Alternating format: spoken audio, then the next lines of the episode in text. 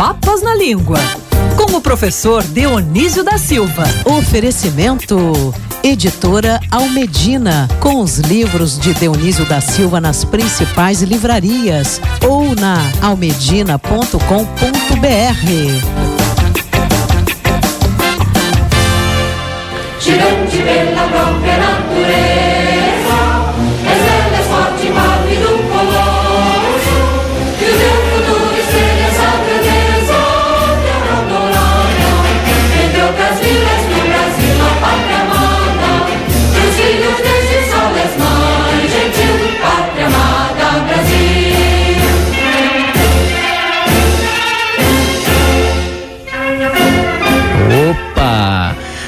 10 e 56 todo respeito ao nosso hino nacional do Brasil. E eu lembro que uma das primeiras colunas do professor Dionísio da Silva nesta rádio, uma coluna que já tem anos e anos, que começou com o nosso Ricardo Boechat, uma das, além de palavrões, algumas colunas que tratavam de palavrões, por exemplo, né?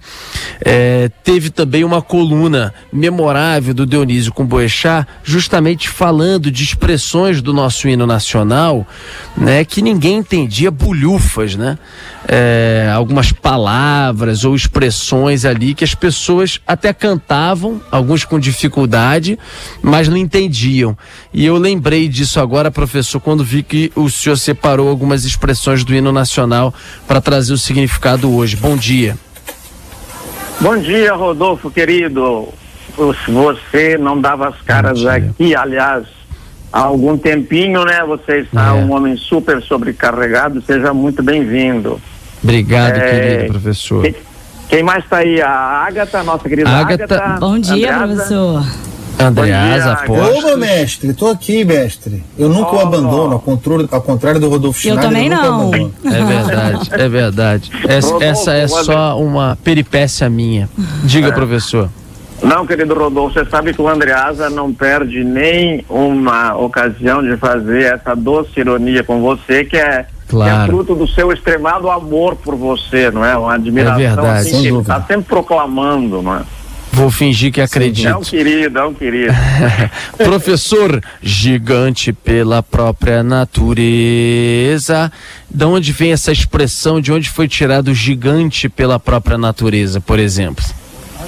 Rodolfo, eu gostei muito de você abrir o programa, lembrando que nós já trouxemos à baila essas expressões tão eh, de difícil compreensão para o povo que canta o nosso hino, não tanto por serem expressões muito complexas, mas porque a gente tem muito pouca escola, então com com quatro meses eh, na aula, fica difícil aprender tudo o que é necessário. E um ouvinte, o empresário Saulo Falconeri, eh, insistiu várias vezes, outros também, olha, tem que voltar com outras palavras do hino, porque o hino continua a não ser entendido. E agora o hino está mais do que nunca nas ruas, né, nas concentrações, nessas manifestações cívicas, estão cantando esse hino que tem esse verso aí gigante pela própria natureza, própria Sabe que as pessoas provavelmente não ligam uma palavra a outra, mas a expressão gigante pela própria natureza, que quer dizer que o Brasil é grande independente de nós, devido à extensão territorial, então é uma obra da, da natureza, este gigante é do mesmo étimo de giga, ah, Rodolfo. Uhum, de giga, né? É, que a gente usa muito na informática, que eu É acho que- gigabytes, gigawatts. Isso. É uma medida de, de uma enorme quantidade de coisas. Se não me engano, na informática deve ser mil milhões, né? É uma coisa, é uma É. capacidade muito grande. Então, esse giga, por isso que eu acho que os estudos clássicos em algum momento devem voltar ao Brasil para nosso bem, para o nosso sistema de ensino, Rodolfo, porque os compostos gregos e latinos estão aí na língua portuguesa, em outras línguas também, mas nos interessa o português. E ainda mais que hoje é o Dia Mundial do Livro, né? E a gente tem que voltar aos livros, ver essas coisas. Esses gigas, eh, que em grego é gigas, ele, no gene, como o grego é um caso com declinações, tem gigas no nominativo, gigantes, o latim também faz a declinação. Então foi desse, dessa declinação de gigas que deu gigante, que era que aparece na primeira vez designando realmente pessoas. O Homero diz que existiram pessoas muito grandes, de enorme estatura e também muito ferozes. E desses gigas gigantes veio para as outras línguas, veio para o português e se transformou aí no adjetivo é gigante e diz que o Brasil é gigante pela própria natureza. Isto é, não fizemos nada para ele ser em tamanho grande, né? Não temos mérito Entendi. nenhum. É. Agora, impávido colosso, professor. O que que significa e por que essa expressão no nosso hino nacional também? Bom, deixa eu fazer uma correção antes que alguém me faça, né? A gente não fez nada para o Brasil ter esse tamanho, não, a natureza fez o Brasil assim grande, mas nós garantimos as fronteiras, né? É, Começar. Isso. Não garantimos muito bem, né, Rodolfo? Porque perdemos o Uruguai lá, foram os gaúchos que nos entregaram, compreendeu?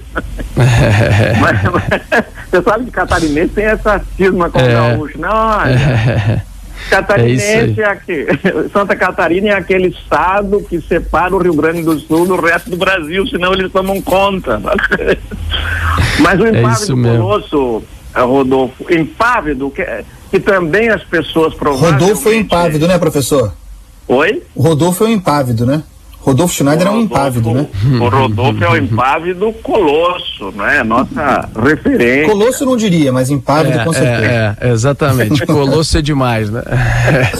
Colosso requeria um conhecimento maior, né, Andreas? Fiquemos por aqui, né? Mas, Mas o e- impávido... É. É, mas pode ser no sentido metafórico de, de grande, de leal, de um grande amigo, grande colega. Mas o impávido, então, as pessoas, tal como no gigante, que não ligam a giga, o impávido certamente não ligam a pavor, mas o étimo é o mesmo. O étimo de impávido é o mesmo de pavor. Esse in é negativo, né? Como a gente diz, intolerável, aquilo que não é tolerável, inabitável, que não pode ser habitado. Impávido é aquele que não tem medo. E daí o colosso, é, esse, essa sim é uma palavra interessante, então o Brasil não teria medo e seria um colosso impávido. É que eles resolveram fazer essa inversão impávido colosso. Aliás, eu aproveito para dizer que o nosso hino é cheio de inversões, parece Cheio. que o mestre lá do Guerra nas Estrelas fala tudo por hipérbato, não é? Para complicar ainda mais, né? É. Exatamente. Para complicar muito mais. Começa, ouviram do Ipiranga as margens plácidas e até hoje as pessoas têm dificuldade de saber quem ouviu. né? É uma pergunta de pegadinha em concurso. Muitos erram. Muitos erram a, a resposta sobre quem ouviu. Não é? Ouviram no Ipiranga as margens plácidas. Bom, então o, o impávido é sem medo e o colosso é aquilo que é, está bem no alto, que é colocado como alto. E daí então mudou de significado para designar quase que exclusivamente aquilo que tem uma grande estatura. Por exemplo, o Coliseu em Roma Uhum. se chama Coliseu porque à frente daquele estádio, né, daquele daquela enorme construção havia uma gigantesca, de novo, ó, giga, uma gigantesca estátua do Nero. Então as pessoas diziam, é, para identificar o prédio, o prédio lá do lado do Colosso, Uhum. porque a estátua era chamada de Colosso. Entendi. E colossal, né? Quando a gente fala assim, uma coisa colossal, uma coisa gigantesca, como você disse, né? Então, ao colosso era alto, uma coisa grande, alta, impávido, destemido, né? Sem medo. Então, é uma coisa gigantesca, sem medo, uma coisa muito alta, né? É, preponderante, enfim, sem medo, destemido. Agora, o, a próxima expressão e última, ao contrário do impávido colosso, não há uma inversão. É lábaro estrelado. No caso, pelo menos aqui, não houve aquela inversão na, na construção da frase, mas também difícil, né, professor? Explicar, por favor, faça isso. Lábaro, por exemplo, para os nossos ouvintes. É, Rodolfo, é, veja, né, se por exemplo o compositor o compositor, todo compositor, os compositores de samba, de roteiro, devem ter muito esse cuidado. É, eles procuram a sonoridade das palavras para esteticamente soar bem. Então, veja, se ele dissesse estrelado lábaro, ficaria com aquilo que não se não se não seria uma boa eufonia. Podia podia soar meio cacofônico, estrelado lábaro. Uhum. Neste uhum. caso, ele não pôde fazer a inversão e achou melhor fazer lábaro estrelado. Também depois por causa da rima que lhe segue. Agora, uhum. no espírito do, do nosso. Essas escolhas tem que fazer sempre, né? Eu estava vendo, por exemplo, um artigo, aliás, contra o Rubem Fonseca, do Marcelo Rubens Paiva, no Estadão na semana passada e até mandei uma carta para o Estadão e não conferi se publicaram. Mas uhum. ele termina assim, ah, eu, eu gosto da verdade e continuo em busca dela. Bom, então uhum. se continua em busca dela, é bom primeiro aprender a língua portuguesa, depois escrever, não é? o tal de lábaro estrelado, então, este lábaro é sinônimo de estandarte. Por que que ele se chama de lábaro? Tem uma tem uma origem. Serve para bandeira também, né, professor? Isso. Estandarte e bandeira, é. né? Estandarte bandeira, porque os primeiros estandartes foram isso, né?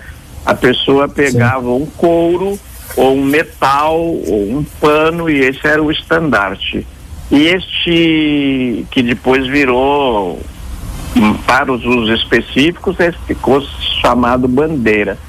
Mas então o lábaro, a origem é é controversa, tem uns que dizem que vem da, que é do mesmo étimo de resbalar, que depois mudou no português esse B de bola para resvalar, mas o povo ainda diz resbalar em muitas regiões.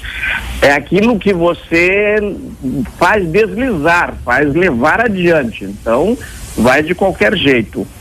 E outros, outros igualmente apoiados em outros textos. Esse espaço é sempre curto, claro, para dar tudo sobre cada palavra, mas outros dizem que não, que veio do latim, já o latim tinha labes, que já designava alguma coisa semelhante à bandeira, como diz muito apropriadamente o é, Andreasa ele, ele uhum. veio do latim labis, o labis fez labarium, que era, já era um estandarte de guerra dos romanos. E só para concluir rapidinho, essa é a nossa última, depois você faz as perguntas que você quiser.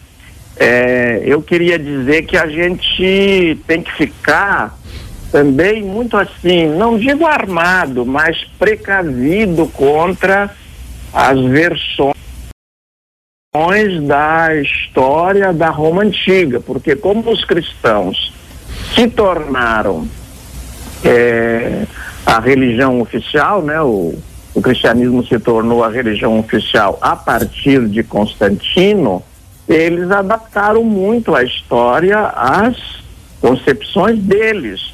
Por exemplo, o Constantino não era cristão, aquele sinal no céu em rock signo Vintias, neste sinal vencerás, não era uma cruz, era um sol, porque o deus de Constantino era o deus Mitra, que foi um deus poderosíssimo no Império Romano. Ainda não era é, o, o, o, deus cristão. E depois, escrevendo a história, os cristãos disseram que ele se converteu no leito de morte, mas sobre isso há uma enorme controvérsia. Professor, bem que a gente queria perguntar e estender nossa conversa, mas já são 11 e 10 Pelo antes que eu de Deus, seja é. executado aqui no estúdio de São Paulo. Hoje eu vou finalizar Dia Mundial do Livro, uma belíssima homenagem ao professor Dionísio. Saulo Falconeri, nosso ouvinte, te manda um grande abraço. Ele também tinha te mandado mensagem sugerindo a pauta sobre o hino nacional. Todos os ouvintes aqui muito felizes pela sua participação e presença, professor, ainda mais no Dia Mundial do Livro. Um grande abraço para você até quinta-feira que vem. Um grande abraço a vocês todos, um beijo à nossa Ágata. Um beijo. Ao Andreasa. Querido Rodolfo, não saia muito, a gente sente saudade de você. Um grande abraço. Pode deixar, querido, você também. Abraço grande.